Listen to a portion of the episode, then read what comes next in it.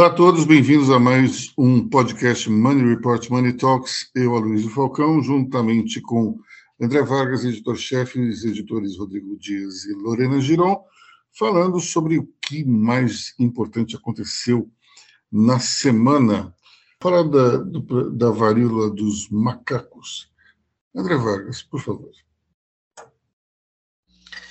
Bom, os pesadelos aí estão se realizando essa disseminação dessa doença, dessa zoonose, né, doença que se transpõe dos animais para os seres humanos, ela já eh, era endêmica da África e agora ela começa a se espalhar principalmente é, pelo fluxo de imigrantes, migrantes ilegais, migrantes muito pobres, para a Europa e tudo mais, e, e migrantes vindos de regiões muito pobres de um continente já pobre.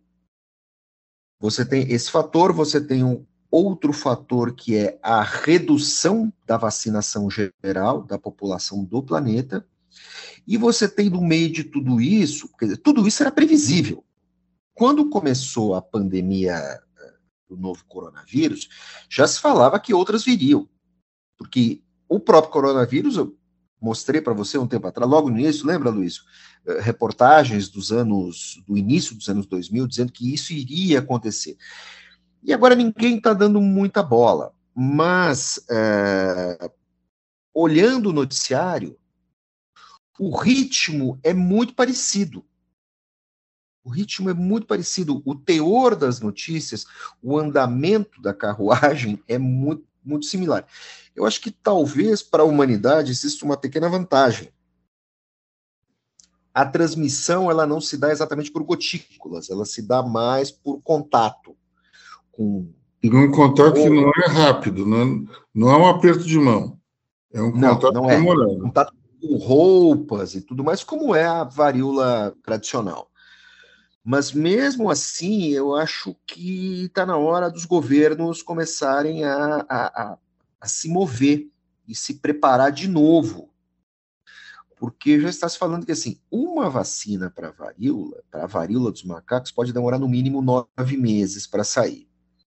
Eh, nós vimos o que aconteceu uh, no mundo recentemente, com o tempo que demorou para surgir a vacina para, para a Covid sendo que as pessoas duvidavam que fosse sair em tão pouco tempo. Então a gente pode estar tá vendo ali um repeteco. A varíola dos macacos é uma doença diferente, ela deixa marcas no corpo, ela não é tão grave, mas eventualmente ela pode evoluir. E ela compromete, ainda não se sabe bem o, o grau de sequelas, porque sequelas de longo prazo, porque nós não temos uma grande população infectada para você fazer esses testes estatísticos e tudo mais. Uma Mas, pergunta aqui. Quem já teve varíola normal tá, pode ser infectado com a varíola dos macacos ou pode ser ele ter um efeito menor? Provavelmente tem um efeito menor. Provavelmente tem um efeito menor. Eu tive varicela, que é um. Tá, ele é uma prima né, essas doencinhas infecciosas aí que são primas da varíola. Eu não tive varíola. Eu já sou de uma geração que a varíola já estava no caminho de ser extinta. Infelizmente, no meu caso, não foi esse. Lorena ah. girou. É, então, o que, o que foi divulgado até agora é que quem já teve varíola, ou, ou então quem já tomou varíola, provavelmente as pessoas com mais de 50 anos, 60, elas estão tendo é, sintomas muito mais leves, estão muito mais tranquilas. O quem está pegando mesmo pelo mundo são as crianças, que estão ficando cheias, cheias de bolinhas, é, corrupção forte. Então, assim, essas crianças vão ter que ter mais cuidado, vão ter que ter mais é, atenção. E o que está pegando agora é o que a OMS declarou há, há uns dias atrás, que é a questão da do, do sexo, né? Dos hábitos sexuais, que, como a gente falou agora há pouco, a, a varíola ela, ela pega por esse contato mais próximo, né? Você fica muito tempo com a pessoa é, é, e tem isso. A, o sexo ainda não foi comprovado se, se vai pelo sexo se é por causa desse contato, mas o que a OMS está dizendo agora é tá pedindo para a, a, palavra não é homossexual, a, a palavra oficial é homens que fazem sexo com homens, que é HSH, que é a classificação técnica adotada na área da saúde, e eles estão pedindo que, que seja que se, eles se exponham menos, porque 98% dos casos é, estão entre homens que fazem sexo com homens. E o que, que isso está acontecendo? Está acontecendo agora o que aconteceu no começo da, da AIDS, né?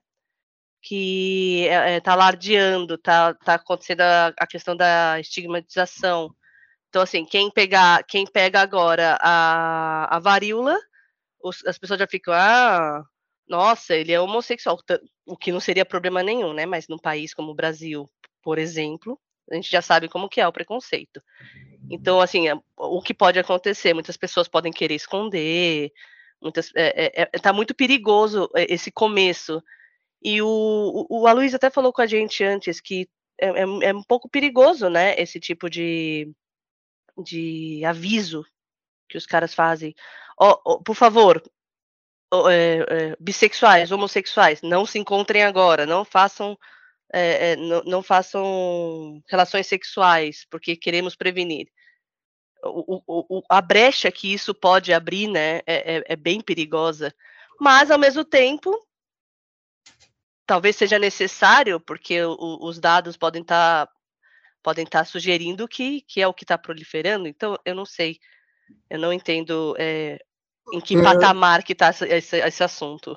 É algo muito parecido com o início da, do, do, da disseminação do vírus HIV, final dos anos 70, começo dos anos 80, em que esse tipo de contágio ficou conhecido até na imprensa como é, o câncer gay, a peste gay. É, isso, é um, isso é um problema sério porque dissemina preconceitos. Né? Nós temos situações nas quais é, isso até pode começar dentro da, da comunidade é, gay masculina, mas o fato é que, quando você olha a disseminação da AIDS hoje, primeiro 65% homens, 35% mulheres. Entre os homens, é, os heterossexuais é, fazem a maioria, os bissexuais e os homossexuais são a minoria. Então, não adianta ter, digamos, um preconceito, tentar achar que não vai acontecer nada porque a pessoa é heterossexual. Isso, em algum momento, a doença ela acaba saindo daquele, daquele nicho e vai é, atingir, ou pelo menos vai poder expor a todos. A única questão mais importante é que precisa, pelo que eu entendi, de um contato físico mais demorado. Não pode ser um contato físico, digamos, é, rápido, como um aperto de mão, por exemplo. André queria falar alguma coisa? É, falando sobre é, a instrumentalização do, do preconceito, é, é assim, essa turma tá, essa turma tá sempre nas paradas, né?